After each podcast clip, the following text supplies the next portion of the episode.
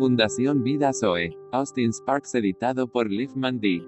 Profundidad de la mansedumbre. Ahora bien, ¿qué caracterizan a la verdadera mansedumbre? Es la prueba, enfrentados a todo mal que funciona en la dirección de la muerte, para contrarrestarlo, para destruir los complots y los propósitos del enemigo para causar la muerte entre el pueblo de Dios. Es un negocio peligroso, tanto que Aman puso su ojo en Mardoqueo para destruirlo. Pero aquí hay algo interesante, y esto está muy cerca de lo que estamos diciendo. Aquí hay algo profundo, dice que Amán tenía miedo de destruir a Mardoqueo. Entonces conspiró para destruir a todos los judíos para engullir a Mardoqueo. No podría destruir al hombre corporativo, el hombre corporativo involucra al hombre en la mansedumbre de Jesucristo. Pero aquí está el punto, el hombre Mardoqueo creció más y más, el hombre, esa es la frase, el hombre, la profundidad de la mansedumbre está haciendo esto. Lo mismo sucedió con Jesucristo, Pablo, Pedro y Juan vemos la profundidad o el fruto mansedumbre o profundidad espiritual. Y así podríamos seguir. Todo es muy interesante, pero todo es muy instructivo. Tú vienes a el hombre y lo miras, humilde sobre todos los hombres, más humilde que Moisés. Sin embargo, en su mansedumbre, él está activo en dos direcciones por la vida y contra la muerte. Ahora, vea, estas son declaraciones que pueden tomarse objetivamente como pertenecientes a otra cosa, pero permítanos llevarlas directamente a nuestro hogar. ¿Cuál es el efecto de mi vida en Cristo? Aprehensión espiritual. Es por un lado, un registro estudiado, considerado y determinado contra todas aquellas cosas que producirían la muerte espiritual.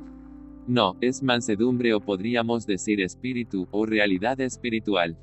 Y es como Isaac, algo comprometido a sacar a la luz la vida que el enemigo ha tratado de sofocar en los pozos.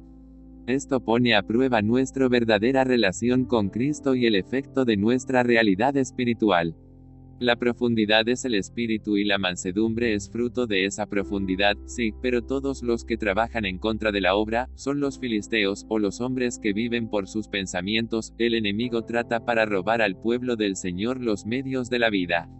El libro de Esther, como ve, se mete en ese único tema inclusivo. El último capítulo es un capítulo maravilloso, los judíos son liberados, la fiesta de Purim organizada para siempre, el trabajo del enemigo derrocado, y dice, tuvieron un buen día, a pesar del mal día que el enemigo había tramado. Pero fue una especie de profundidad lo que mantuvo su propósito, eso es realidad espiritual lo que provocó eso.